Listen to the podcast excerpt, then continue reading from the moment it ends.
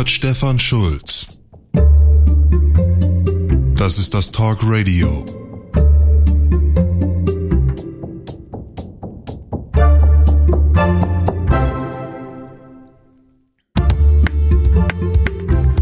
Donald Trump ist der erste Präsident, der mit über 70 Jahren erst ins Amt kam.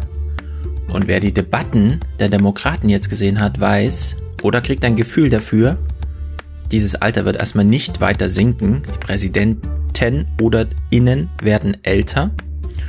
Und wir machen dazu heute mal Beobachtungen im 28. Talk Radio zur Rentnerrepublik, in der Alter und Amt eine Rolle spielt.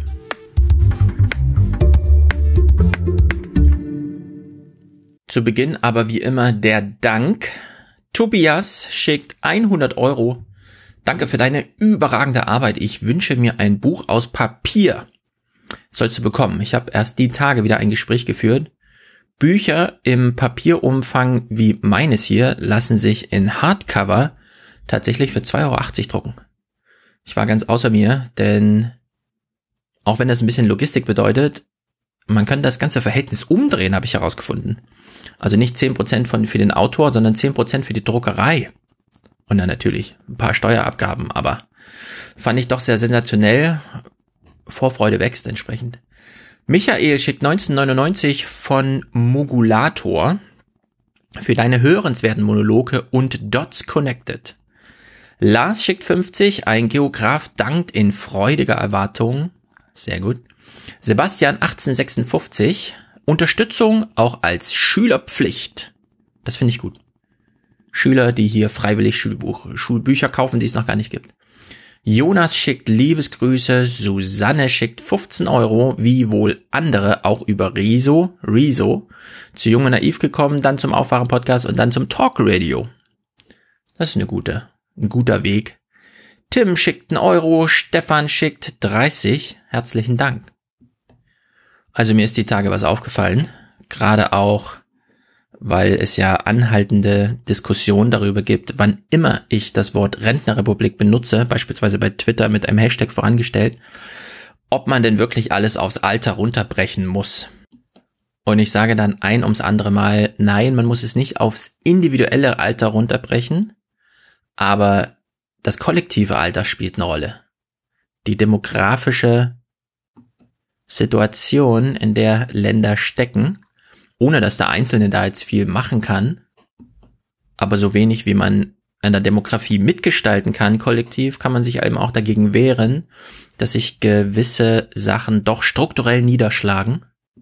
Und da in Amerika nun ein Wahlkampf tobt, was für uns vor allem bedeutet, dort werden jetzt die Ideen der Zukunft durchgeprügelt, beispielsweise der nächsten 30 oder 40 Jahre, Schauen wir da doch mal genauer hin, gerade auch jetzt, wo die Demokraten so explizit und so implizit auf Debattenbühnen wieder darüber reden, was sie vorhaben. Nirgendwo kann man so gut zwischen den Zeilen ablesen, was passiert.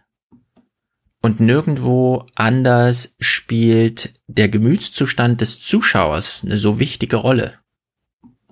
Man sieht die Leute auf der Bühne, reden, sich anschreien, wie auch immer.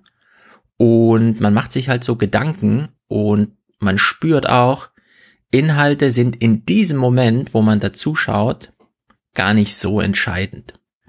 Und ich dachte mir, wir fangen heute mal an, darüber zu sprechen. Wir machen quasi so einen kleinen Einschub. Das nächste Mal wieder Harari.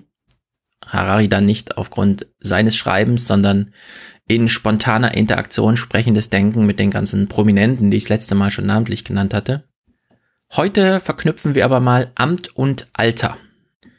Und wir steigen mal ein beim Amtsinhaber mit dem höchsten Alter. Noch nie war ein Präsident älter bei seiner Amtseinführung aus als Donald Trump. Und kurz zuvor, als er schon 70 Jahre alt war, aber noch nicht im Amt und auch noch nicht gewählt, im September 2016, also zwei Monate vor der Wahl und drei Monate nachdem er 70 Jahre alt wurde, war er im Fernsehen bei einem dieser berühmten Fernsehdoktoren in Amerika und ließ sich dort mal eine Frage stellen, die er wirklich interessant beantwortete. When you look into the mirror, how old is the person you're looking at? What do you see? I would say I see a person that's uh, 35 years old.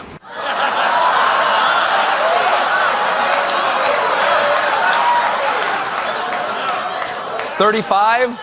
Donald, that's not your reflection, that's your wife. Tja, das ist ein sehr guter Witz, in dem einiges Wahres steckt, denn ja, wir fühlen uns so alt, wie die Peer Group alt ist, mit der wir uns umgeben. Wir können uns also von unserem eigentlichen Alter ein bisschen abkoppeln. Und wenn sich so ein alter Mogul dann eine junge Trophy-Wife holt, hat das schon den Effekt, dass er grundsätzlich dann auch häufiger unter jüngeren Menschen ist. Dass sich Trump selbst als 35-Jähriger sieht, also gerade mal halb so alt, wie er tatsächlich ist, das finde ich interessant. Denn was wäre denn, äh, wenn es einfach stimmt? Also wenn er das nicht einfach nur performativ im Fernsehen mal kurz so gesagt hat, spontan auf die Frage, sondern wenn er sich tatsächlich ständig als 35-Jährigen sieht.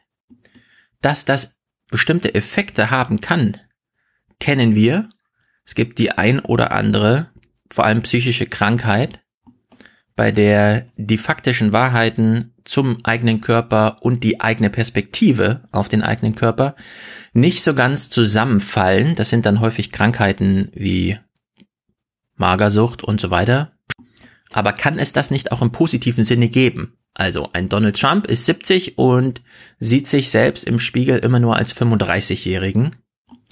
Wer heute eine Fitnessuhr trägt, weiß ganz genau, wie sein biologisches Alter ist. Das zeigt die Uhr nämlich an.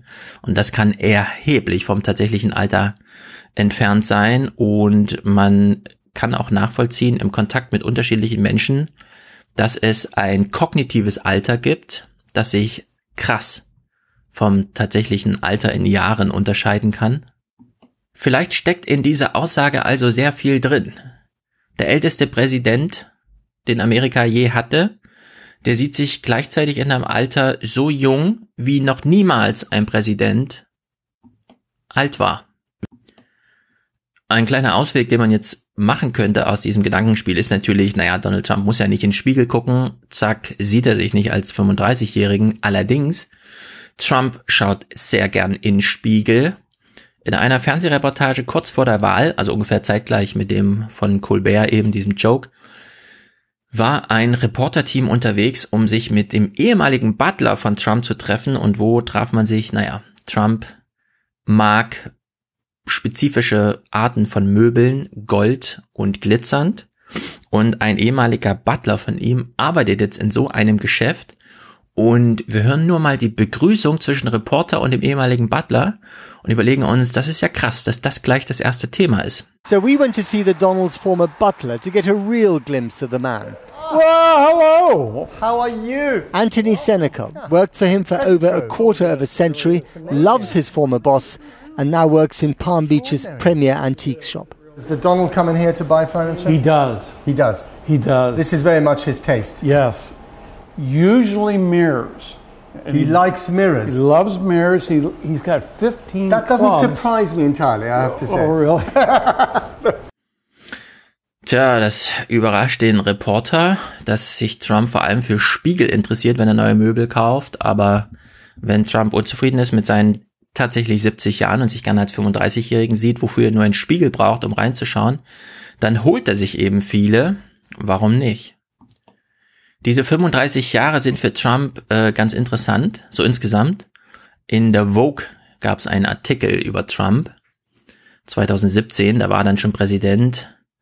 35 ist das Alter, ab dem Trump dann immer seine ähm, Liebschaften aufgegeben hat, denn Frauen über 35 haben ihn nicht so besonders interessiert. Passt also auch wieder ganz gut zum Witz von Colbert. Und Trump, wie war er mit 35? Ich habe hier mal ein Bild rausgesucht. Für den Fall, dass ihr nur Audio hört. Er sieht ähm, recht schneidig aus, wie man halt 1981 so aussah. Das ist aus einer Reportage über Superreiche, die im Fernsehen lief. Und hier kann man ja mal ernsthaft über Amt und Alter reden.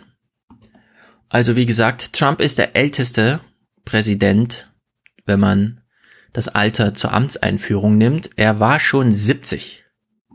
Nach oben gibt's keine Grenze, nach unten auch nicht. Allerdings, wir wissen das aus der Bundesrepublik, hier muss man mindestens das 40. Lebensjahr vollendet haben. Für amerikanische Präsidenten gilt sowas nicht. Allerdings gibt es mittlerweile statistische Zahlen. Denn es gibt einen sehr guten Wikipedia-Artikel über das Alter der amerikanischen Präsidenten. Also im Mittel war ein amerikanischer Präsident zur Zeit seiner Amtseinführung 55 Jahre alt und mit 60 legte man im Schnitt das Amt wieder ab. Nimmt man die natürlichen Todesalter, also keine Präsidenten, die im Amt ermordet wurden, davon gab es ja auch vier, nimmt man nur das natürliche Todesalter eines Menschen, der in seiner Biografie auch mal amerikanischer Präsident war, dann ist die Lebenserwartung eines amerikanischen Präsidenten 72 Jahre. Das heißt, der Standardpräsident im Vergleich zu Donald Trump war schon 13 Jahre nicht mehr im Amt und wäre auch schon ein Jahr tot, wenn man mal den Standardpräsidenten mit Trump direkt vergleicht. Überhaupt nur elf der bislang 45 Präsidenten wurden 80 Jahre alt, also nicht einmal jeder vierte. Ganz interessante Zahl dafür, dass derzeit einige dastehen, die im Amt 80 und älter werden würden, wenn man sie wählt. Der zweitjüngste, äh, der zweitälteste Präsident neben Trump ist Ronald Reagan. Er war 69, als er ans Amt kam, wodurch es überhaupt nur zwei Präsidenten gab, die überhaupt das 70. Lebensalter, äh, Lebensjahr im Amt erreichten. Ronald Reagan und Dwight D. Eisenhower.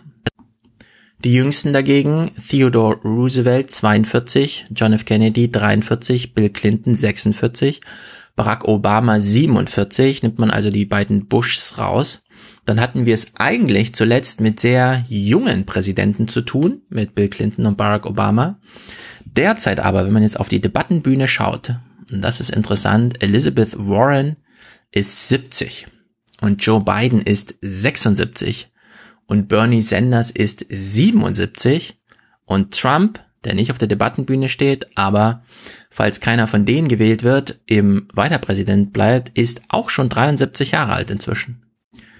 Das Präsidentenalter steigt also, während die allgemeine Lebenserwartung sinkt, was allerdings nicht damit zu tun hat, dass Menschen grundsätzlich kürzer leben in Amerika, sondern vor allem damit, dass aus ökonomischen Zwängen sehr viele inzwischen sehr früh sterben.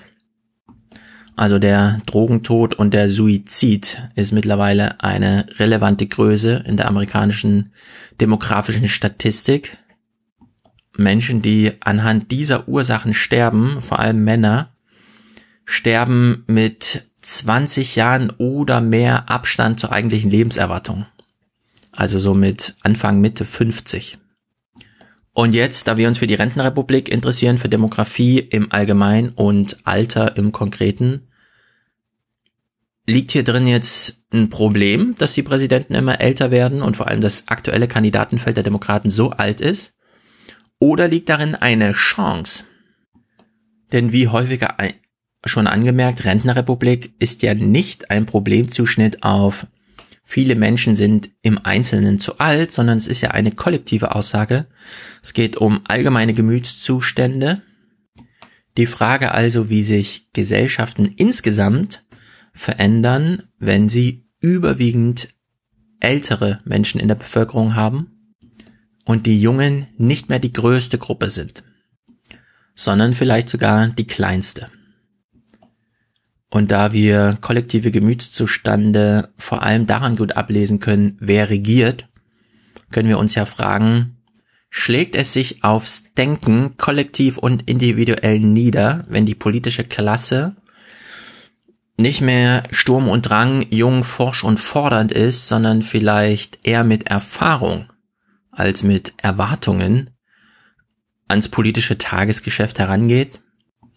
Müssen vielleicht manche politische Ideen erstmal eine Weile reifen? Muss man ihnen Zeit geben, um sie dann umsetzen zu können? Das sind ja alles so Fragen, die man jetzt mal stellen kann. Und wenn sich Donald Trump als aktueller amerikanischer Präsident am liebsten als 35-Jähriger selbst sieht, dann können wir ja einfach ins Archiv gehen. Er war ja auch damals schon ein berühmter Mann und uns fragen, wie war er denn so drauf mit 35? Es gibt keine guten äh, Aufnahmen, die ich jetzt gefunden habe. Jedenfalls diese superreichen äh, Reportage von 1981 habe ich nicht gefunden. Allerdings, er saß ja bei Oprah Winfrey mit 40 Jahren 1981 88, beziehungsweise damals war er schon 42. Jedenfalls immer noch vergleichsweise jung und wenn eine politische Idee erst reifen muss, bevor man sie wirkmächtig im Amt dann auch umsetzt, dann können wir uns ja mal Gedanken machen zu diesem kleinen Snippet, das er damals schon losgetreten hat. You took out a full page ad in uh, major U.S. newspapers uh, last year criticizing U.S. foreign policy. What would you do differently, Donald? I'd make our allies, forgetting about the enemies, the enemies you can't talk to so easily, I'd make our allies pay their fair share. We're a debtor nation. Something's going to happen over the next number of years with this country because you can't keep going on losing 200 billion and yet we, we let Japan come in and dump everything right into our markets and everything. It's not free trade. If you ever go to Japan right now and try to sell something, forget about it, Oprah. Just forget about it. It's almost impossible. They don't have laws against it, they just make it impossible. They come over here, they sell their cars, their VCRs, they knock the hell out of our companies. This, this sounds like political presidential talk to me, and I know people have talked to you about whether or not you want to run. Would you, would you ever? Probably not. Ja, probably not, aber solche Wahrscheinlichkeiten kann man ja dann auch ändern und es tatsächlich machen. Vor allem, wenn die Überzeugung, die man hat, nämlich wir werden hier ausgebeutet von anderen Ländern und unser Handelsdefizit ist ein Problem, bleibt, während sich die Welt verändert und dieses Problem sogar noch strapaziert. Also bei Donald Trump haben wir hier eine hohe Konstante in der politischen Einstellung und eine Welt, die aus den Fugen gerät und irgendwie ist es nicht allzu schwer zu erklären, dass er dann später Präsident werden wollte, dass er es tatsächlich geschafft hat. Das ist kompliziert, keine Ahnung. Das wird uns noch ein paar äh, Fragen zu beantworten haben. Aber unabhängig davon, was man politisch erreicht, ist ja der politische Wille für meine Fragestellung heute hier so entscheidend. Und da kann man sagen, ist es quasi folgerichtig, dass Donald Trump dann auch Präsident wurde und eine in dem Falle 30, 40 Jahre alte Idee aufgrund einer Beobachtung und Problemstellung dann tatsächlich umsetzt. Für den Fall, dass man mir für heute hier folgen mag, diese Idee, dass das Selbstbild so entscheidend ist für politisches Handeln, also nicht nur der Zustand der Welt, sondern vor allem auch die eigene Überzeugung. Da gab es hier noch einen interessanten Snippet und zwar noch ein Jahr bevor die Wahl in Amerika stattfand, nämlich im September 2015, war Donald Trump schon mal zu Gast bei Jimmy Fallon und für den Fall, dass ihr nicht das Video schaut, Jimmy Fallon hat sich hier als Donald Trump verkleidet. Und er sieht so ungefähr aus wie ein 35-Jähriger. Man hat sein Gesicht noch ein bisschen geglättet. Und er spielt jetzt einen Donald Trump, der bei Jimmy Fallon in der Sendung eingeladen ist. Und die Szene, die wir hier sehen, ist, er ist, bevor er auf die Bühne geht, in seiner Garderobe und sitzt am Spiegel für die Maske. Also ihr kennt diese Spiegel aus der Garderobe, die sind besonders groß und da sind 20 äh, Glühbirnen drumherum geschraubt, so dass das Licht aus allen Richtungen perfekt ist und bloß kein Schatten zu sehen ist. Und Jimmy Fallon sitzt jetzt als Donald Trump auf der Hinterbühne vor so einem Spiegel und der ganze Joke in diesem Witz ist, das hört man dann noch gleich, er schaut nicht in sein Spiegelbild, sondern auf der anderen Seite des Spiegels sitzt der echte Donald Trump, der ein paar Anmerkungen macht. I'll call you back after I comb my hair. Talk to you in three hours. Wow, I look fantastic.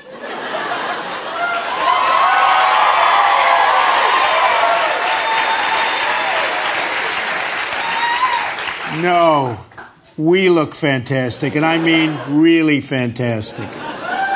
All right, me, we've got a big interview with Jimmy Fallon coming up. Well, let's be honest, Fallon's a lightweight. No way he deserves to interview me. The only one qualified to interview me is me.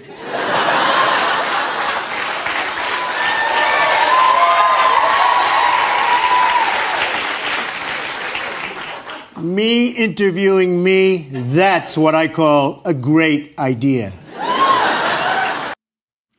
Ja, Trump im Selbstgespräch im Spiegel, das hält er für die großartigste Idee überhaupt. Noch besser als mit Jimmy Fallon vor Publikum zu sprechen, während die beiden ja schon vor Publikum sprechen. Also das ist wieder äh, wunderbar verdreht.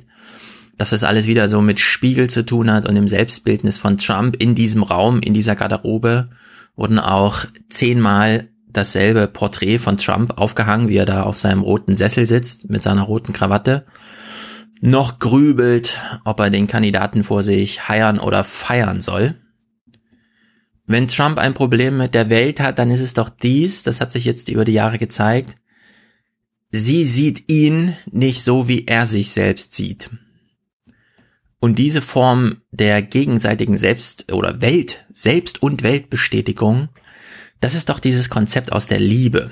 Wir verlieben uns in jemanden und machen ihm das deutlich, indem wir ihm oder ihr den Weltentwurf bestätigen. Und wir lieben vor allem die Menschen, die uns gegenüber unseren Weltentwurf bestätigen. Und wann immer Trump von Loyalität spricht oder darüber gesprochen wird, wie wichtig ihm Loyalität ist, muss man sich immer vorstellen, Trump steht mit demjenigen, um den es gerade geht, aus seinem Kabinett, keine Ahnung, welcher Politiker auch immer, vor einem Spiegel und dann fragt er die Leute einfach nur, wen sehen sie da? Und wenn die Leute sagen, einen 35-jährigen Donald Trump, dann ist für ihn die Welt in Ordnung. Und wenn es Widerworte gibt, dann eben nicht. Und da das alles schon so verdreht ist und man eigentlich noch ein bisschen mehr drüber nachdenken könnte, wir hören jetzt noch mal in dieses Gespräch rein. Es ist wirklich grotesk eigentlich. Ich mache das mal ohne weitere Ansagen. How else do you plan to help the economy? Look, I'm really rich.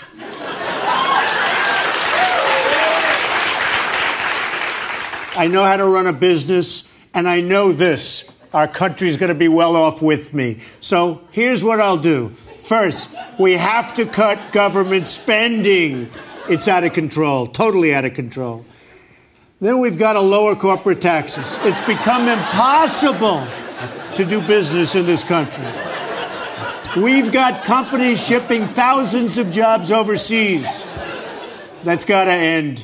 And it's going to end. Remember that. It's going to end. Sorry. I'm sorry. I wasn't paying attention. I was too busy staring at my beautiful reflection. I'm like a Greek god that just took a bath in a pumpkin spice latte.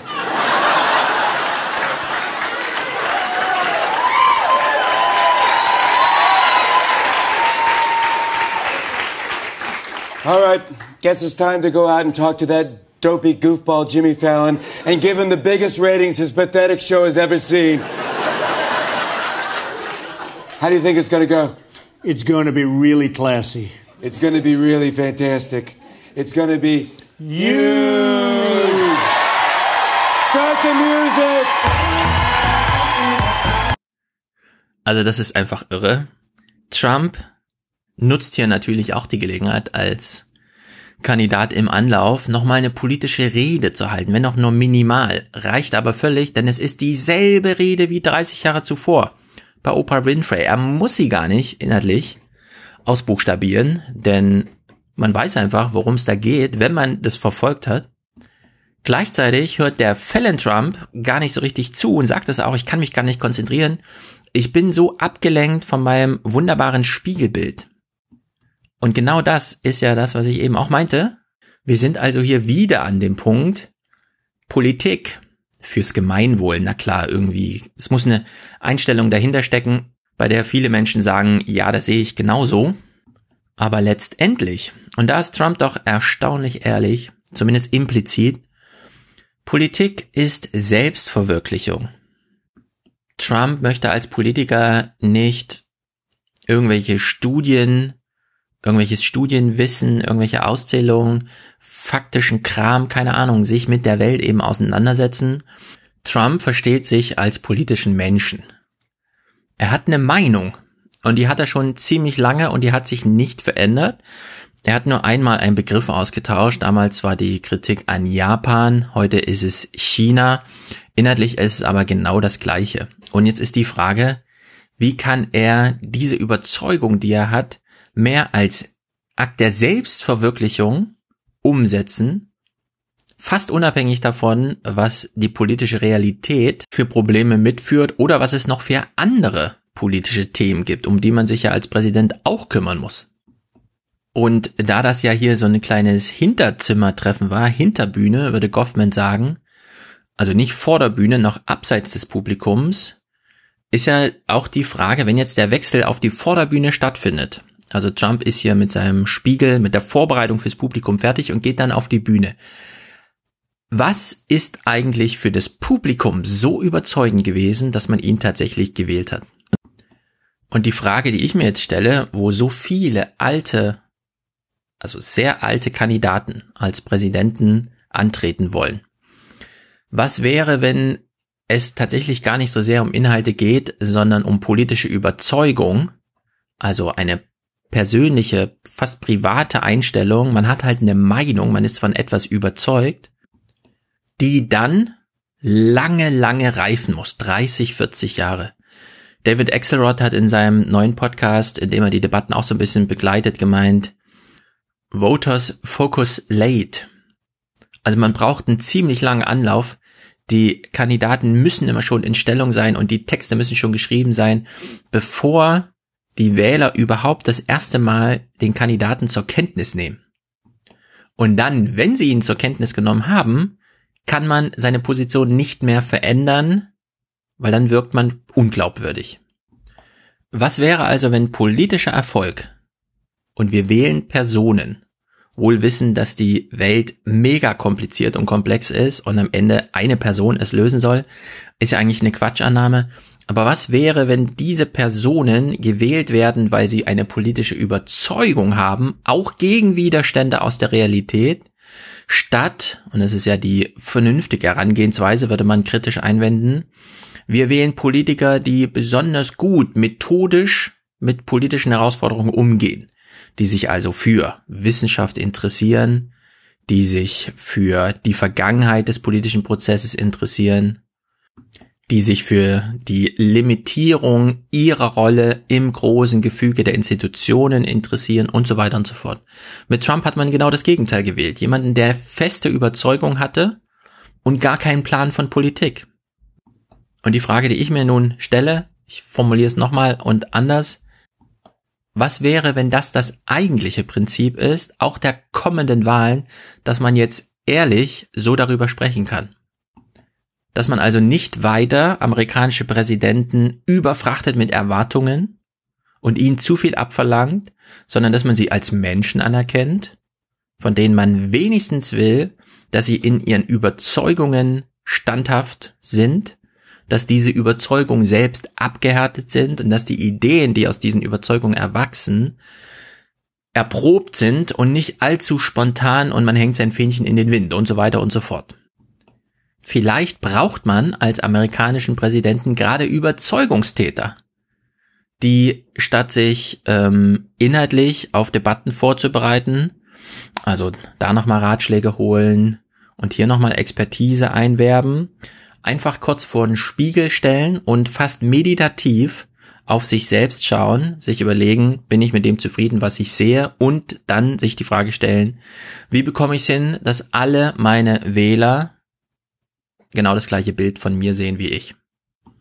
Und da war nun die erste demokratische Debatte, aufgeteilt ja in zwei Teile durch das Übermaß am Personenangebot, ähm, ein interessanter Testlauf für genau diese Fragestellung. Habe ich einen Kandidaten vor mir, der so sehr von sich selbst überzeugt ist, dass diese Überzeugung sich auch auf mich als Zuschauer vererbt. Es kommt dann, wenn man so die Debatte schaut oder so darüber spricht, dass Debatten so geschaut werden, sehr darauf an, wie vorgetragen wird. Nicht inhaltlich, dass die besten Wikipedia-Artikel, die besten Top-Ten-Listen an eigenen Ideen, Programme und so weiter, das spielt dann hier gar keine Rolle, sondern in dem Moment der Auseinandersetzung mit dem Kandidaten als Person, die spricht. Und zwar mit anderen und mit mir als Zuhörer da kommt es drauf an, mich abseits aller Inhalte irgendwie so zu erreichen, dass ich vielleicht sogar bereit bin zu sagen, ich wähle dich und danach muss ich gar nicht mehr hinschauen, was du tust, weil ich dir voll und ganz vertraue, dass du deine Überzeugung und die Kraft des Sprechaktes, die du in der Debatte gezeigt hast, ähm, so in Anklang bringst, dass am Ende schon was Gutes bei rumkommt. Das wäre, wenn man es ausformuliert auf die Spitze treibt, tatsächlich eine neue Qualität von Politik, aber warum nicht? Bei Barack Obama hat es ja damals auch schon so funktioniert, Hope and Change. Inhalte spielten gar nicht so eine große Rolle, sondern man vertraute irgendwie auf seinem eigenen Gefühl, dass sich substanziell etwas verändert, wenn man jemanden wie Barack Obama ins Amt wählt. Genau das hat sich mit Trump fortgesetzt und wird vielleicht auch jetzt fortgesetzt, nur unterfüttert mit neuen strukturellen Gegebenheiten, wie beispielsweise die totale Ablehnung von Geld von der Wall Street zur Unterstützung der Politik. Es kommt dann also besonders darauf an, welche Begriffe werden hier verwendet, nicht welche großen Programme expliziert und entfaltet, sondern auf welche Begriffe werden Sachverhalte eingedampft und mit welcher Energie, ganz nüchtern gesagt, mit welchem Engagement werden sie als ganz einfachen Sprechakt einfach vorgetragen, weil mehr haben die Kandidaten in dem Moment nicht. Sie können einfach nur überzeugen durch engagiertes Sprechen. Und da fand ich den allerersten, das allererste Statement von Elizabeth Warren, also 70 Jahre alt, besonders interessant. Sie ist sozusagen Frontrunner der ersten Debatte gewesen. Biden und Sanders waren dann erst in der zweiten dran. Und man hat ihr das erste Wort gegeben, die erste Antwort war ihre und äh, sie hat da so ein paar Begriffe eingebaut, die ganz interessant sind. So, I think of it this way. Who is this economy really working for? It's doing great for a thinner and thinner slice at the top. It's doing great for giant drug companies. It's just not doing great for people who are trying to get a prescription filled. It's doing great for people who want to invest in private prisons, just not for the African Americans and Latinx whose families are torn apart, whose lives are destroyed, and whose communities are ruined. It's doing great for giant oil companies that want to drill everywhere, just not for the rest of us who are watching climate change bear down upon us. When you've got a government, when you've got an economy that does great for those with money and isn't doing great for everyone else, that is corruption, pure and simple. We need to call it out. We need to attack it head on. And we need to make structural change in our government, in our economy, and in our country. Senator Klobuchar. Ja, also die älteste, es gibt jetzt einige Frauen, die antreten. Die älteste wurde zuerst angesprochen, weil sie zuletzt die größte Aufmerksamkeit bekam. Und sie spricht ja von Korruption. Wenn eine Wirtschaft nicht so funktioniert, dass sie für alle da ist, sondern nur für Partikulargruppen, dann hat man es mit Korruption zu tun. Das ist im Grunde ein recht kompliziertes Argument, weil Korruption, das kennen wir doch eigentlich unter, naja, gut, äh, der Polizist äh, verlässt seine Rolle als Polizist und möchte privat auch noch ein bisschen Geld einsammeln. Also gibt er uns einen Vorteil, den er uns nur gewähren kann als Polizist und möchte aber einen privaten Vorteil, das ist Korruption. Nun kommt sie aber aus diesem ganzen Verfassungsrecht als Professorin in Harvard und so weiter, erfahrene Senatorin. Sie hat schon die ein oder andere ähm, Verbraucherrechtsorganisation in Washington gegründet. Und wenn sie Korruption sagt, dann können wir einfach unterstellen, dass sie weiß, wovon sie spricht. Also sie macht hier nicht einfach nur so ein Signalwort, das irgendwie attraktiv ist, weil man es kennt mit einer negativen Konnotation, sondern wir können hier ihr einfach vertrauen, dass sie weiß, wovon sie spricht. Mir geht es jedenfalls so. Also mein Empfinden, wenn ich sie sehe, ist, ja, ich mache mir dann Gedanken zur Korruption und frage mich, was sie meint, weil ich ihr unterstelle und es auch weiß, dass sie irgendwas damit meint. Und man könnte dann, diese Einladung lese ich da halt raus, auch wenn es jetzt hier keinen Platz findet, aber soziologisch ist das äh, interessant, dass sie Korruption in Anklang bringt, weil mit Korruption immer das Verlassen von Systemlogiken gemeint ist. Beispielsweise beim Thema Geld. Mit Geld kann man Sachen kaufen oder man bekommt Geld, wenn man Sachen verkauft. Es können Dienstleistungen sein, Produkte, keine Ahnung. Und dann ist es so, daraus kann man auch schon ein politisches Argument stricken. Diejenigen, die mehr Geld haben, können andere Sachen machen als die, die wenig Geld haben. Nur wenn sie einen strukturellen Wandel will, dann betrifft das auch ein Problem, dass sie eben hier einfach nur anschneidet durch Nennung des Themas Korruption. Geld unterscheidet sich nicht nur in dem Maße, wie viel man hat.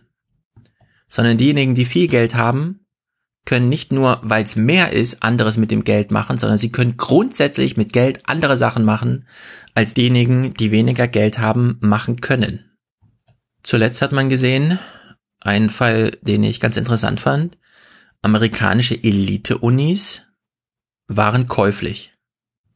Und zwar nicht in dem Sinne, dass man, wenn man viel Geld hat, sich da einkaufen kann, sondern wenn man viel Geld hat, finden sich Wege, sich in die Unis einzukaufen, die es eigentlich für Geld gar nicht gibt, sondern man kann mit Geld auch noch andere Zugangsvoraussetzungen in seine Richtung hinbiegen, beispielsweise sportlichen Erfolg oder akademische Leistung. Wenn sich solche Sachen auch für Geld kaufen lassen, sodass ein Lebenslauf, den man zur Bewerbung auf der Uni abgibt, hinhaut, dann hat das nicht nur damit zu tun, dass man mit mehr Geld sich eben den Zugang zur Uni kaufen kann, sondern man ist dann tatsächlich illegal abseits des Rechtswegs unterwegs. Für all sowas ist hier gar keine Zeit auf so einer Debattenbühne, aber sie eröffnet eben diesen Horizont für so ein Denken, wenn sie sagt, wir haben es mit einer korrupten Wirtschaft zu tun und wir brauchen einen strukturellen Wandel. Das kann jeder sagen, aber wenn sie es sagt, bedeutet es eben was anderes, weil ihre Texte dazu da liegen und man 30, 40 Jahre alte Texte und andere Dokumente von ihr findet, in denen sie genau das, und zwar damals akademisch und theoretisch, begründet und beschreibt, was sie heute politisch aussagen möchte.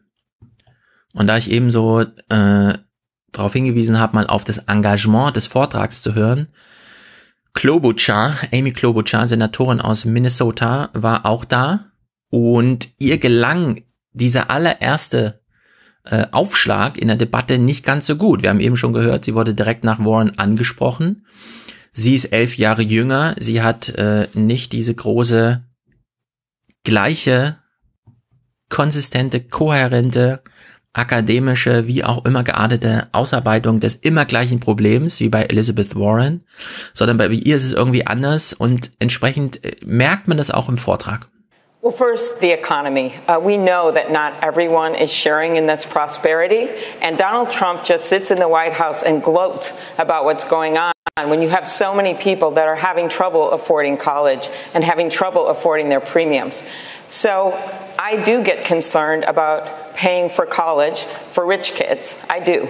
But I think my plan uh, is a good one. Ja, also wenn man so explizit werden muss, ich glaube, mein Plan ist ein guter. dann, also das ist schwach. Genau so rum geht's nicht auf der Bühne. Wer sozusagen in der Methode Autosuggestion sich selbst erstmal vergewissern muss, ich sehe hier gerade eine junge, engagierte Frau in meinem Spiegelbild. Oder? Doch nicht, na, vielleicht doch, ich versuche jetzt mal die anderen zu überzeugen, dann klappt's halt nicht. Das ist äh, inkonsistent, das merkt man. So ein Beitrag in der Debatte wirkt dann ein bisschen wie so eine Auftragsarbeit. Morgen ist Debatte, Thema ist, okay, dann schreibt man sich schnell ein paar Punkte zusammen, aber das erwächst sozusagen nicht aus der eigenen Biografie, aus den eigenen Überzeugungen. Das merkt man hier ganz deutlich.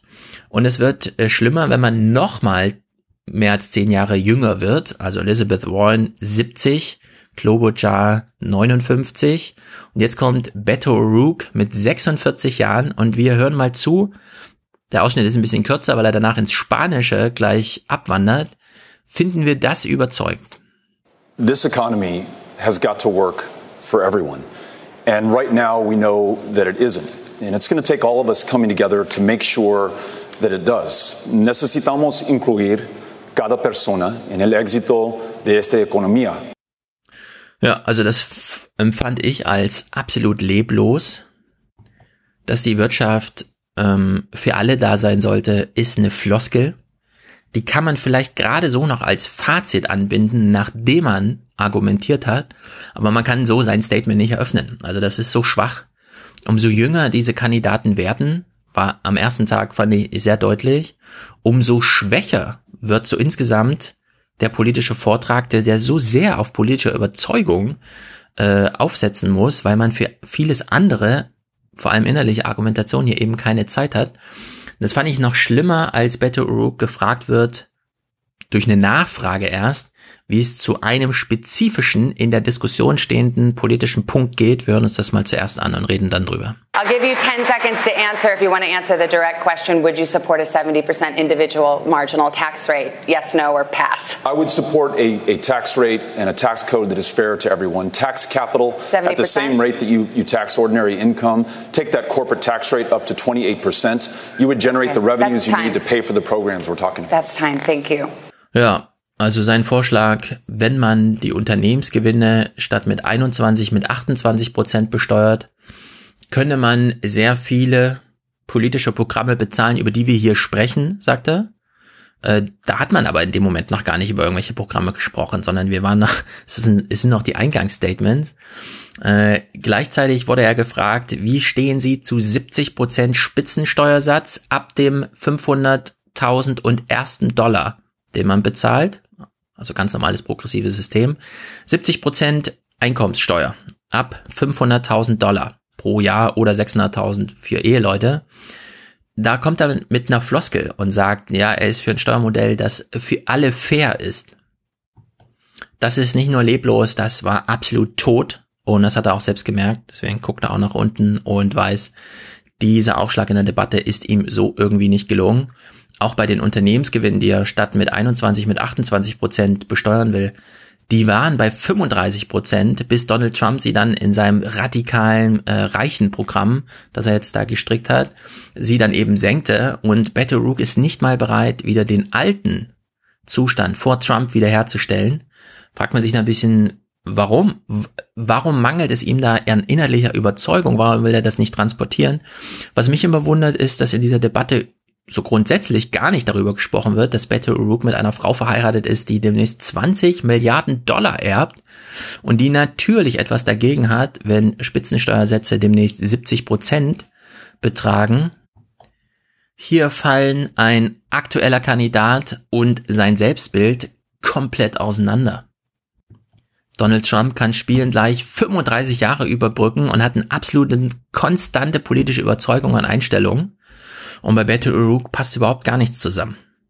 Und zwar zerlegt innerhalb von 10 Sekunden, die er hier sich äußern muss. Also das ist schon sehr bezeichnend. Hohes Alter hat sich bis hierher in der Debatte als sehr positiv äh, gezeigt und niedergeschlagen. Ähnliches kann man jetzt bei Bernie Sanders nochmal äh, feststellen. Er hat sich jetzt in der zweiten Debatte, als er dann neben beiden stand, die beiden waren die Frontrunner. Warren hat an diesem Tag Pause. Auch geäußert, das Eingangsstatement für alle war immer Wirtschaft, Wirtschaft, Wirtschaft und Sanders entsprechend. You're quite right. We have a new vision for America. And at a time when we have three people in this country owning more wealth than the bottom half of America, while 500,000 people are sleeping out on the streets today, we think it is time for change, real change. And by that I mean that health care, in my view, is a human right. And we have got to pass a Medicare for all single payer system.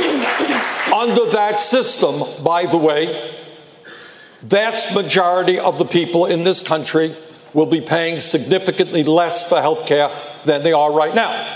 I believe that education is the future for this country. And that is why I believe that we must make public colleges and universities tuition free and eliminate student debt. And we do that by placing a tax on Wall Street. Every proposal that I have brought forth is fully paid for. Senator Sanders, I'll give you 10 seconds just to ask the, answer the very direct question. Will you raise taxes for the middle class in a Sanders administration? People who have health care under Medicare for all will have no premiums, no deductibles, no co-payments, no out of, exp- out of pocket expenses. Yes, they will pay more in taxes, but less in health care for what they get. Thank you, Senator. Ja, da ist er ziemlich deutlich. Ähm, und wir wissen, das war nicht nur sein Programm vor drei Jahren, als er gegen Clinton da unterlag, sondern es ist seine grundsätzliche politische Einstellung. Wenn er jetzt von Vision spricht, dann wissen wir, das ist ausformuliert, da steckt was dahinter. Er möchte diesen strukturellen Wandel, er nennt es nur nicht so wie Warren, da hat sie ihn jetzt überholt mit ihrem Structural Change. Das Einzige ist hier noch, dass er sich so ein bisschen rumdrückt um die Frage, ja, werden Steuern jetzt steigen oder nicht? Ja oder nein? Er ist zumindest, nachdem er vorher nochmal zwei kleine Argumente unterbringt, bereit zu sagen, ja, es wird ein bisschen teurer an der Stelle. Das haben wir bei Beto O'Rourke eben nicht gesehen. Eine Steuererhöhung nicht mal für die Reichen war bereit, Beto O'Rourke zu machen. Biden hier hat selbst die Mittelschicht nochmal einbezogen. Explizit gefragt, wird es für die Mittelschicht teurer? Ja, hinsichtlich Steuern wird es teurer, aber hinsichtlich Krankenversicherung wird es billiger. Und Joe Biden, wie sah sein Eingangsstatement aus? Von Joe Biden wissen wir, der war nicht einfach nur als Oppositionspolitiker im Senat oder hat akademisch in Harvard geforscht, sondern er stand tatsächlich im Feuer. Zuletzt war er Vizepräsident bei Obama acht Jahre lang. Das sind natürlich Zeiträume, in denen kann man sich politisch die Finger verbrennen. Womit jetzt ganz explizit das gemeint ist, man muss und der Kompromiss ist ja das Wesen der Demokratie, von seinen Überzeugungen so ein bisschen abrücken. Entsprechend inkonsistent fand ich auch diese erste Minute, die man ihm hier gegeben hat. Es ist halt so ein bisschen wischiwaschi. Es wird so appelliert an ähm, Einstellungen, die im politischen Publikum vorherrschen. Aber es ist zu viel Talk, würde ich sagen, und zu wenig Action. Vice President Biden, you said we shouldn't, quote, demonize the rich. You said nobody has to be punished, no one's standard of living would change, nothing would fundamentally change. What did you mean by that? What I meant by that is look, Donald Trump thinks Wall Street built America. Ordinary middle class Americans built America. My dad used to have an expression. He said, Joe, a job is about a lot more than a paycheck. It's about your dignity. It's about respect. It's being able to look your kid in the eye and say everything's going to be okay.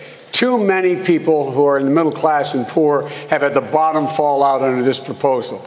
What I'm saying is that we've got to be straightforward. We have to make sure we understand that to return dignity to the middle class, they have to have insurance that is covered and they can afford it. They have to make sure that we're in a situation where there's continuing education and they're able to pay for it. And they have to make sure that they're able to breathe air that is, is, is clean and they, they have water that they can drink. Look, Donald Trump has put us in a horrible situation. We do have enormous income inequality.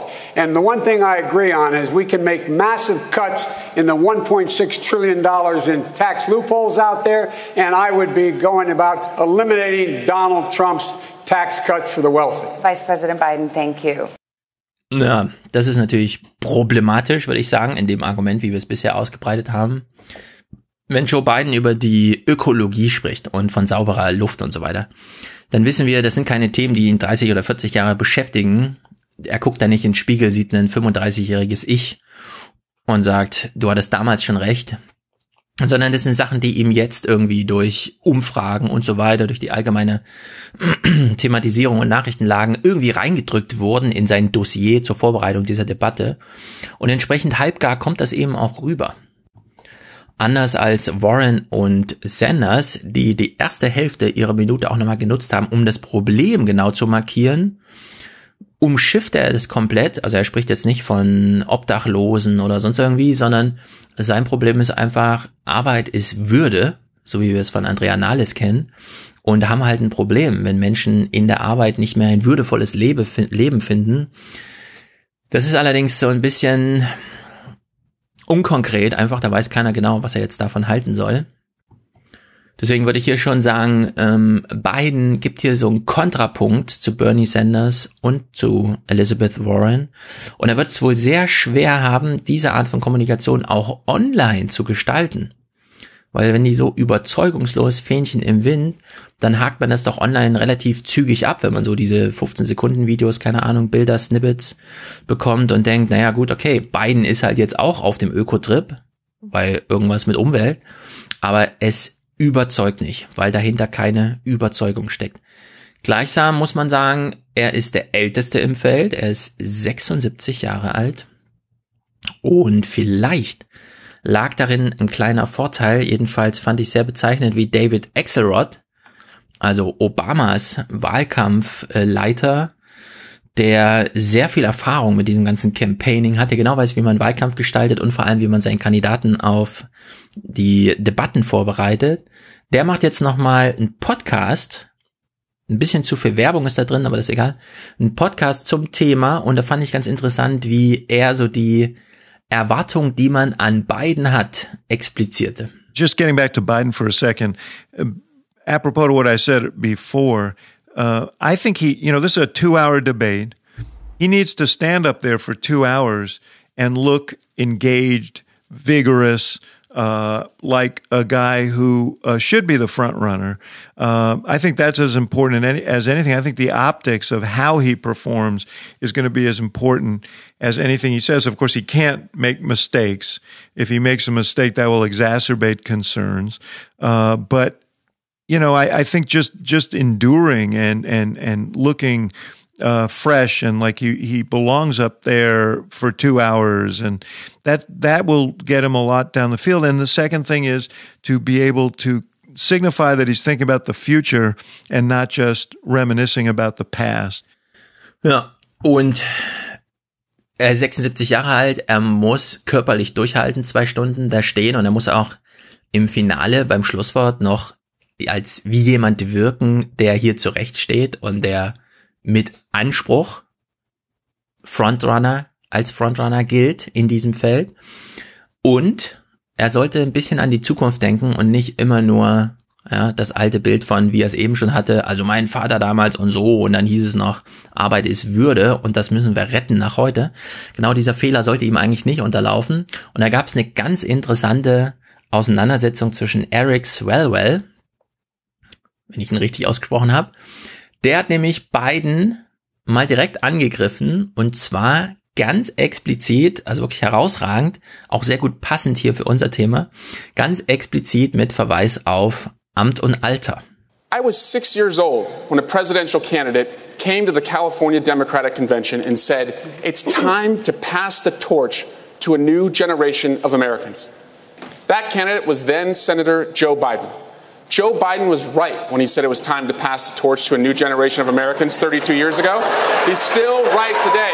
If we're going to solve the issues of automation, pass the torch. If we're going to solve the issues of climate chaos, pass the torch. If we're going to solve the issue of student loan debt, pass the torch. If we're going to end gun violence for families who are fearful of sending their kids to school, pass the torch. Vice President, would you like to sing a torch I song? would.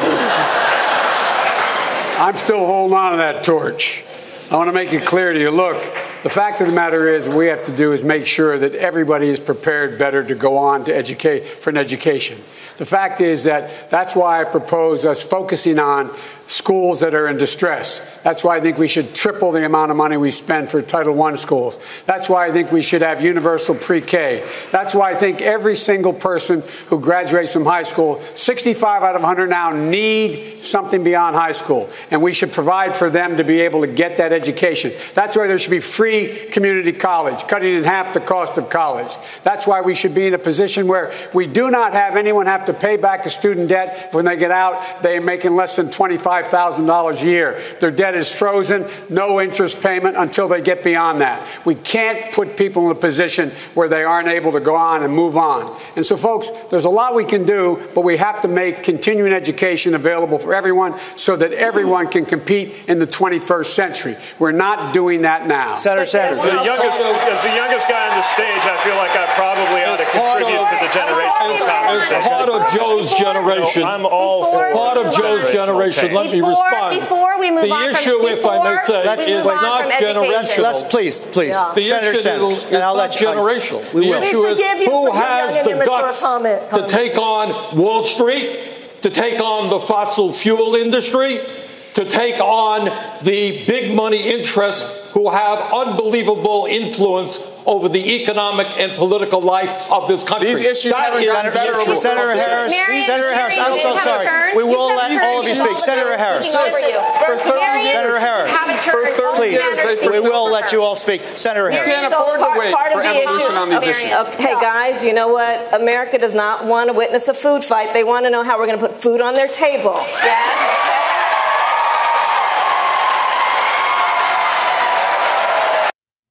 Ja, Kamala Harris nochmal mit dem guten Spruch. Wir sollen ja nicht wie die Schweine um das wenige Essen im Trog kämpfen, sondern für die Menschen da draußen überlegen, wie wir Essen auf ihren Tisch kriegen. Sie bekommt dafür Applaus von Biden, weil er ihr so ein bisschen den Arsch rettet, während Sanders die Chance genutzt hat, mal darauf hinzuweisen, ja, man kann der Meinung sein, dass die eine oder andere politische Logik nicht aufging und wir deswegen immer noch die gleichen Probleme durchpeitschen wie damals, aber dann braucht man halt eine konsistente Antwort, die die gleiche ist wie damals.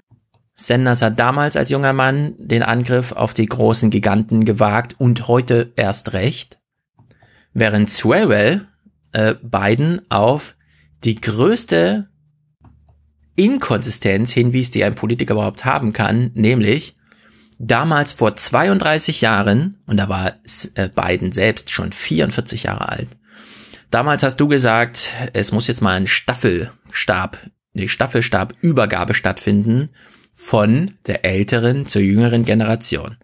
Und jetzt stehst du selbst hier, hast die Fackel in der Hand und willst sie aber nicht abgeben.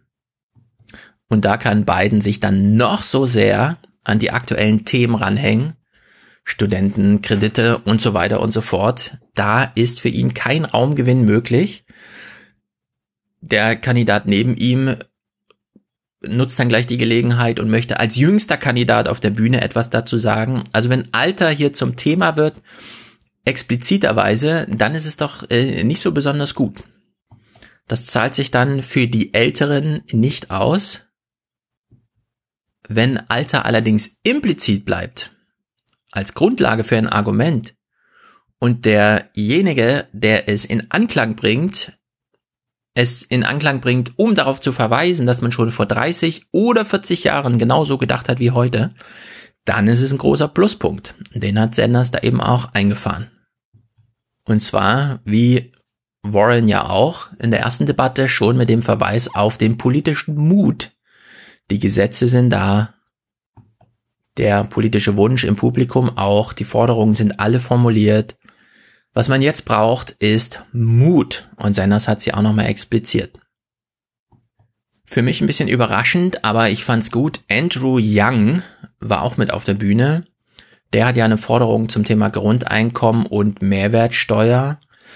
Er ist 42 Jahre alt und er hat anders als Biden seine erste Minute ganz ordentlich genutzt. Mr. Yang, your, your signature policy is to give every adult in the United States $1,000 a month, no questions asked. That's right. Uh, I think that's like $3.2 trillion a year. How would you do that? Sorry? How would you do that? Oh, so it's difficult to do if you have companies like Amazon, trillion dollar tech companies paying literally zero in taxes while they're closing 30% of our stores.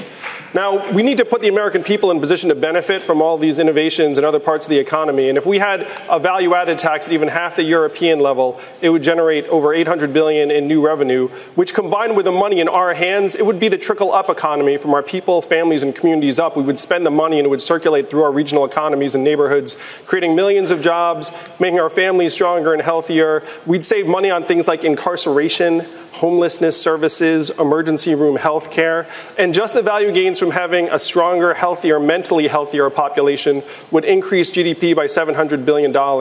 This is the move that we have to make, particularly as technology is now automating away millions of American jobs. It's why Donald Trump is our president today, that we automated away 4 million manufacturing jobs in Michigan, Ohio, and Pennsylvania and Wisconsin. And we're about to do the same thing to millions of retail jobs, call center jobs, fast food jobs, truck driving jobs, and So, on and on through the economy. Mr. If I get you uh, understand a little bit better, so you're saying $1,000 a month for everyone over 18, but a value added tax, so you can spend that $1,000 on value added tax?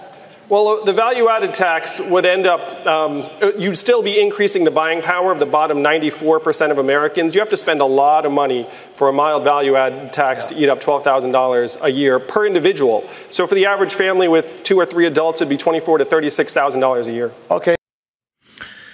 Ja, die, das bedingungslose Grundeinkommen hat er jetzt hier in Anklang gebracht und er verbindet es mit einer Forderung nach einer Mehrwertsteuer. Über die Höhe wurde jetzt hier nichts gesagt. Ich weiß auch nicht genau, wie sein Programm da aussieht. Die deutschen Überlegungen, die ich kenne, sehen ja dann 40, 50 Prozent Mehrwertsteuer vor, so dass ein großer Umverteilungstopf entsteht. Den hat er wieder genannt. Für 94 Prozent wäre das im Grunde Business as usual.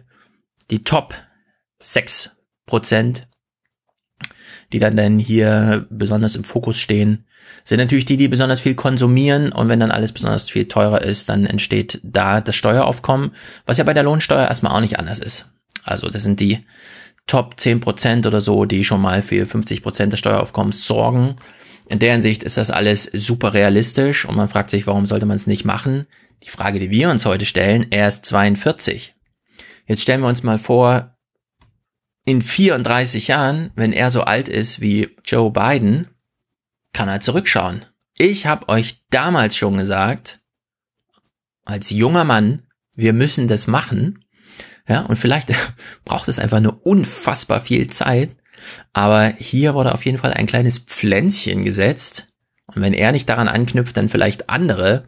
Aber diese Idee, die er hier einfach mal reinsetzt, die kann man konsequent weiterdenken, da kann man konsistent mit argumentieren über 30 Jahre. Vielleicht ist es dann schon zu spät, aber dann hätte man tatsächlich in greifbarer Nähe politisch umsetzbar durch einen Präsidenten so ein Grundeinkommen.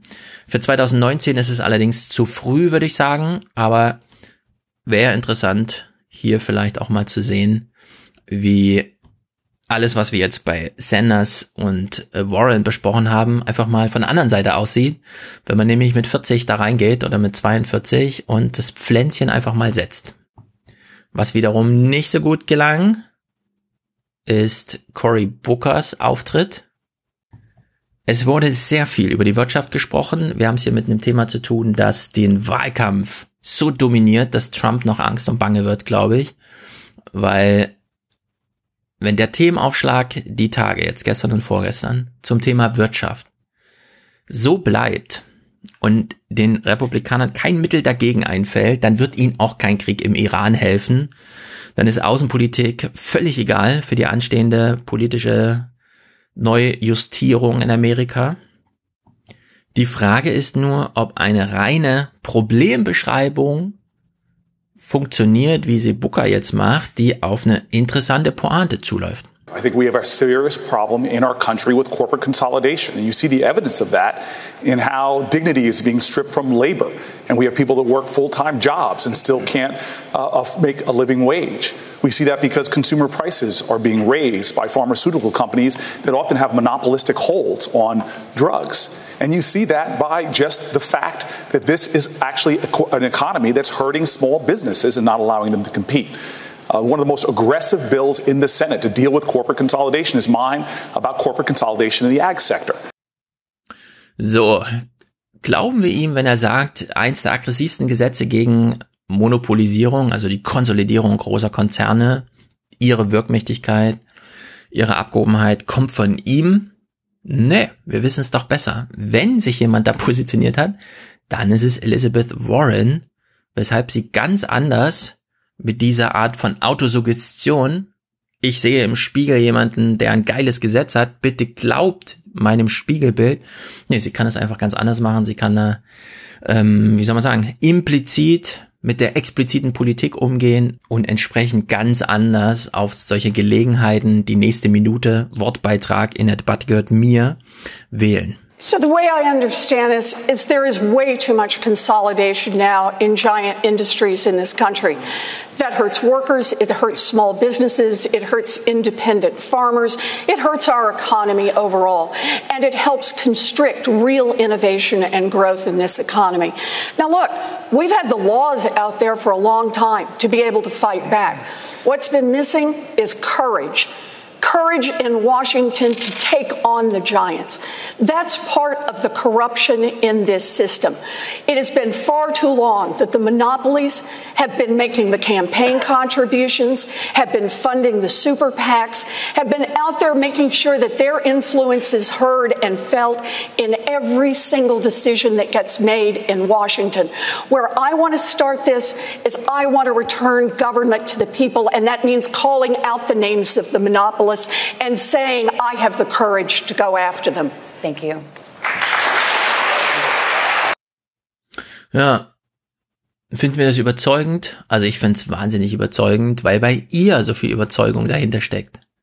Und weil sie so lange erprobt, durchdekliniert, mit Kollegen aus ihrem Verfassungsrechtsbereich besprochen und äh, sozusagen richtig gehärtet. Wir haben gehärtetes juristisches Textmaterial von ihrer Seite in Programm, politische Programmform gegossen. Das ist einfach eine Sensation. Entsprechend explizit kann sie eben auch werden. Das Einzige, was uns noch fehlt, ist jetzt der Mut. Und wem verlangt sie ihn ab? Na, dem Wähler. Ihr müsst jetzt dem, ihr müsst jetzt den Mut haben, jemanden zu wählen, der in Deutschland immer noch als linkspopulistisch gilt, wie Mark Pietzke von Spiegel Online nach der Debatte schrieb, die linkspopulistische Warren, während sie, und das werden wir entweder hier oder im Aufwachen-Podcast oder wo auch immer, ausdeklinieren bis zuletzt, sie ist eigentlich die Standardkapitalistin. Nur eben mit einem Blick auf alle, die am Kapitalismus teilnehmen, nicht nur diejenigen, die besonders viel Profit daraus schlagen. Das heißt, der Konsument spielt eine Rolle und derjenige, der mit seiner Idee, Profit für sich zu erzeugen, gescheitert ist. Sie ist da ganz entschieden, man kann, also man kann das aus so einer europäischen Perspektive dann unter Gemeinwohlkapitalismus oder wie auch immer sehen, aber ihre Herangehensweise ist, ja, Kapitalismus, Wirtschaft bedeutet Wettbewerb, es muss möglich sein, Unternehmen durch wirtschaftliches Versagen tatsächlich aus dem Markt zu drängen, statt sie dann durch welche Subventionsform auch immer irgendwie am künstlich am Leben zu erhalten, nur weil Arbeitsplätze dahinter stecken. Also da ist sie, was mit dem Bezug auf die Unternehmen angeht, eiskalt. Sie möchte das rein kapitalistisch, aber es nehmen ja noch Menschen teil. Und dann hat sie so diese skandinavische Angehensweise, Arbeitsplätze sind mir egal, die Arbeitskräfte sind entscheidend. Wie gesagt, es muss unendlich lange ausbuchstabiert werden. Das ist schon unendlich lange ausbuchstabiert. Es wissen nur noch nicht alle Bescheid. Wie gesagt, der Wähler fokussiert erst spät. Aber er wird sich äh, vielleicht dann doch besinnen in Amerika, wie auch immer. Hier steht mit Elizabeth Warren, würde ich erstmal für heute das Argument machen, eine Überzeugungstäterin einen Überzeugungstäter gegenüber und während Trump den Kapitalismus zum Partikularinteresse ausbeuterisch ja, für sich nutzt, macht sie das Argument Kapitalismus ja, aber für alle. Und das ist ein ganz, eine ganz wichtige Herangehensweise in Amerika, die viele Europäer, gerade aus der linken Blase, immer nicht so richtig nachvollziehen wollen. Die Kapitalismuskritik, die wir aus Europa kennen, ist inkompatibel mit Elizabeth Warrens Vorstellung. Und auch wenn Bernie Sanders vom Socialism spricht oder sich selbst als demokratischen Sozialisten bezeichnet, das kann man nicht aus dieser europäischen Wortbedeutung her einfach übertragen. Es sind hier, also hier sind wirklich Kapitalisten am Start, allerdings aus guten Gründen würde ich auch sagen. Also ich habe mit aus der Auseinandersetzung mit Elizabeth Warren in verschiedenen Podcasts, verschiedenen Texten und so weiter extrem viel gelernt. Also es ist wirklich auch eine sehr lehrreiche Sache, die man da vor sich hat. Bei ihr haben wir jetzt gesagt, okay, das ist halt einfach jahrelanges Erproben aus der Opposition heraus im Senat oder dann als Teil der Mehrheit für den kurzen Moment auch unter Obama im Senat. Aber es ist vor allem diese Auseinandersetzung am Text, an der Forderung, in Diskussionen, in juristischen Diskussionen und so weiter und so fort. Daneben gibt es noch politische Überzeugungen, die erwachsen aufgrund von eigener politischer Erfahrung in gestaltender Art und Weise, beispielsweise in regionaler Verwaltung. Und das ist Bill de Blasio, der kam nicht wie Bloomberg irgendwie, ja, ist einer der reichsten Menschen der Welt und so weiter und man könnte ja auch mal Bürgermeister in New York werden. Seine Biografie hat viel mehr mit der von Rudy Giuliani zu tun. Er war ja damals der große Mafia-Besieger als Staatsanwalt. Er hat den, die Juristenschiene genommen. De Blasio ist nun einmal durch die Verwaltung gegangen. Und das ist ganz interessant. Er hat eine jahrzehntealte, wie soll man sagen, Track Record, sagt man in Amerika, Kriegsgeschichte als Oppositioneller gegen die Reduzierung von Sozialwohnungen, mehr Recht für, mehr Rechte für ähm, chancenlose Mieter. Also hat man eigentlich auch mit HIV in Amerika ein Recht, äh, ja, in New York eine Wohnung anzumieten. Er hat, ähm, bevor er Bürgermeister wurde, noch eine New York City's Worst Landlords Watchlist eingeführt. Also eine staatliche Stelle, bei der man nachgucken konnte, ob der eigene Vermieter eigentlich ein Arschloch ist. Auch nicht schlecht. Auf seine Kappe geht so eine lokale Steuererhöhung für Einkommen über 500.000, mit der er dann das Bildungssystem vor Ort gestärkt hat. Gleichzeitig hat er einen großen prinzipiellen Kampf gegen Privatschulen. Und dann, zur richtigen Zeit, nachdem Bloomberg zwölf Jahre lang Bürgermeister war, wurde er mit 73 Prozent zum Bürgermeister gewählt. Also eine sensationelle Vorgeschichte für ein Statement voller Feuer, um vielleicht auch Präsident zu werden. How would you address income inequality? Well, we've been addressing income inequality in New York City by raising wages, by raising benefits, by putting money back in the hands of working people. $15 minimum wage, paid sick days, pre K for all, things that are making a huge difference in working people's lives. But let me tell you what we're hearing here already in the first round of questions is that battle for the heart and soul of our party. I want to make it clear. This is supposed to be the party of working people. Yes, we're supposed to be for a 70% tax rate on the wealthy. Yes, we're supposed to be for free college, free public college for our young people. We are supposed to break up big corporations when they're not serving our democracy. This Democratic Party has to be strong and bold and progressive. And in New York, we've proven that we can do something very different. We can put money back in the hands of working people. And let me tell you, every time you talk about investing in people and their communities, you hear folks say there's not enough money. What I say to them every single time is there's plenty of money in this world. There's plenty of money in this country. It's just in the wrong hands. We Democrats have to fix that. Es ist genug Geld da, es ist nur in den falschen Händen. Das ist genau das Argument von Bernie Sanders, nur während er ein Schreibtischtäter war und die Jahre eben verbracht hat, ähm, im Senat dafür Trouble zu sorgen, hat de Blasio in New York ganz konkret, wenn auch nur auf eine kleine Gruppe, aber New York City ist die größte Stadt in Amerika, ganz konkret das Leben sehr vieler Menschen dort tatsächlich verbessert. Wir haben es hier also aus so einer Mischung von Bernie Sanders und ähm, Joe Biden zu tun. Er ist 58 Jahre alt, also noch nicht so alt wie die beiden. Er ist ein absoluter Überzeugungstäter wie Sanders, gleichzeitig mit großer praktischer Erfahrung wie Biden. Also den sollte man vielleicht auch noch auf dem Schirm haben, gerade wenn er die Chance bekommt, sich in so minutenlangen Wortbeiträgen, Wortbeiträgen zu äußern. Biegen wir mal ein auf die Zielgerade. Das ist nicht ganz uninteressant. Jetzt können wir noch mal sozusagen ertesten, wie schlagen sich die Kandidaten, wenn sie genau wissen, was kommt? Denn klar, die Fragen sind irgendwie, ja, da muss man dann drauf antworten.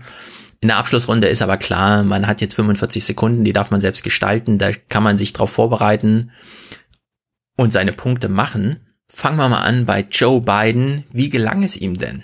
Thank you very much. Uh, I'm running to lead this country because I think it's important we restore the soul of this nation. This president has ripped it out. It's the only president in our history who has equated racist and, and, and, and white supremacist with ordinary and decent people. He's the only president who has act, engaged and embraced dictators and thumbed their nose at, at our allies. I'm secondly running for president because I think we have to restore the backbone of America the poor and hardworking middle class people. You can't do that without replacing them with the dignity they once had. Lastly, we got to unite the United States of America as much as anybody says we can. If we do, there's not a single thing the American people can't do. This is the United States of America. We can do anything if we're together, together. So God bless you all and may God protect our troops. Yeah, das was er hier versucht hat, gelingt ihm besser, wenn er ungefähr drei Minuten Zeit hat und am Ende einer Rede ist. Davon gibt es viele Ausschnitte. Äh, ich fand das super lame. Sein Vorschlag oder sein, sein Problemzuschnitt, ich möchte Präsident werden, weil ich finde, es ist eigentlich alles ganz okay. Wir haben nur jetzt gerade einen falschen Präsidenten. Und das ist natürlich schwach. Es widerspricht auch völlig dieser allgemeinen Zuschreibung, die sich mittlerweile eigentlich durchgesetzt hat, dass Trump nicht einfach durch irgendwas Präsident wurde, sondern es lag irgendwie historisch in der Zeit. Also Trump ist sozusagen ein System, äh, ein Symptom für Probleme im System. Und dann einfach zu sagen, ja, das System ist schon in Ordnung, wir haben nur gerade den falschen Präsidenten durch einen historischen Zufall, keine Ahnung.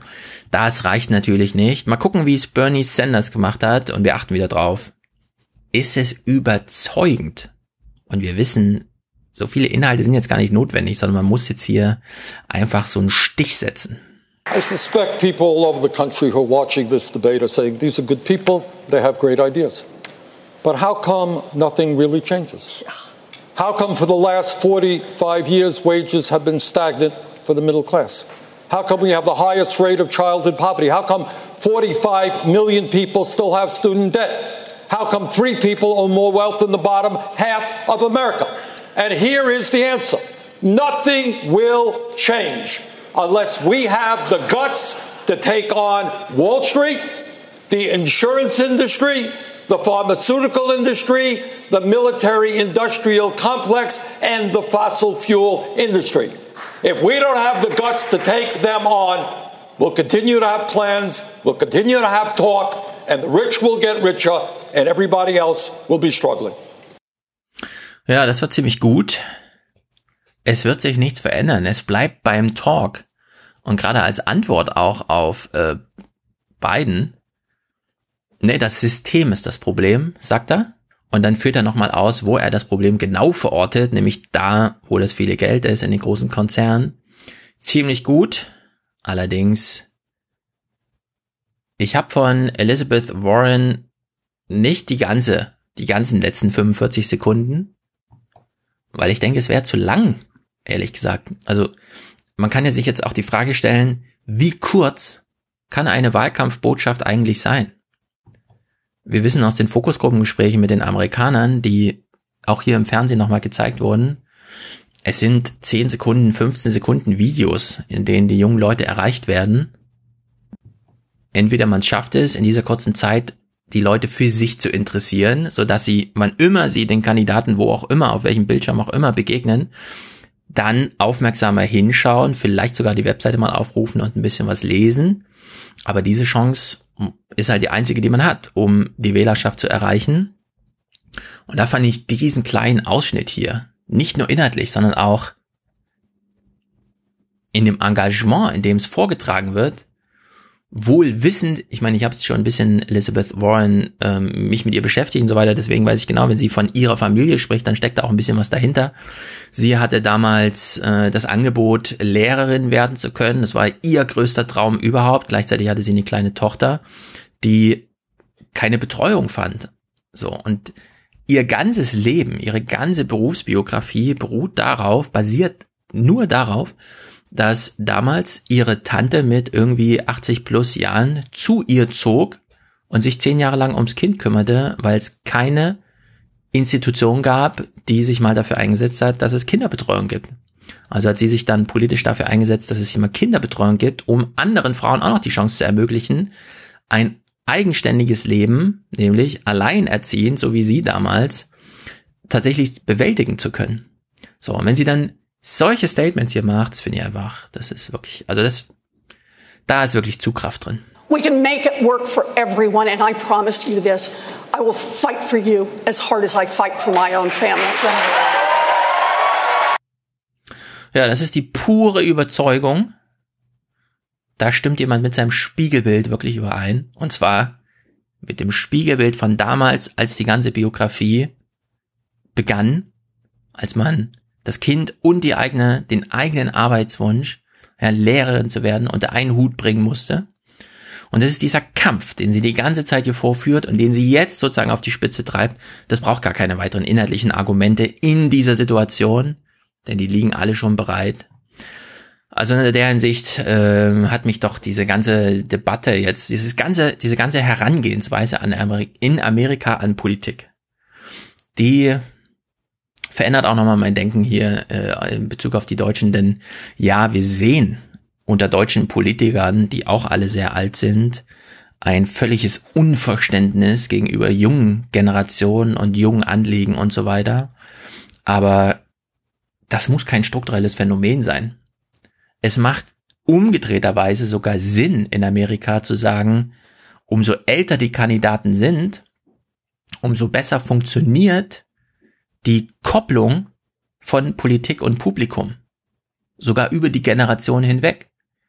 Es war schon das letzte Mal Bernie Sanders, der am erfolgreichsten ist, war bei den jungen Wählern. Heute ist es Elizabeth Warren, die genau diesen Erfolg nochmal auf die Spitze getrieben hat mit ihren Forderungen, weil eben wie bei Donald Trump diese große Konsistenz zwischen der 70-jährigen Elizabeth Warren und der 20-jährigen Elizabeth Warren ist. Also 50 Jahre lang ein Problembewusstsein abgehärtet, geschärft, durchargumentiert, mit einer akademischen Laufbahn und Argumentation begleitet, bis hin jetzt zu diesem Punkt und dann eine Debatte, bei der sie so aufschlägt. Also sehr beeindruckend. Ich denke, wir werden aus diesem Wahlkampf, der da ansteht in Amerika, sehr viel über Rentnerrepublik an sich lernen.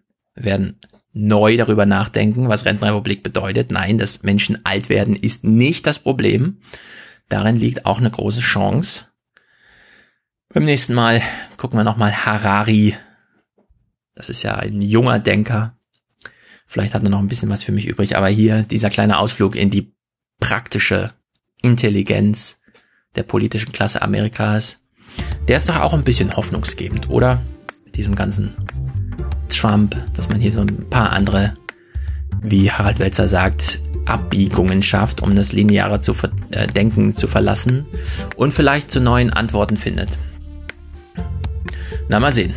Ausführliche Debatten, Begutachtungen dann natürlich an anderer Stelle. Thilo wollte es erst Dienstag besprechen, aber ich denke, es lohnt sich, heute hier diesen kleinen Fokus mal gelegt zu haben.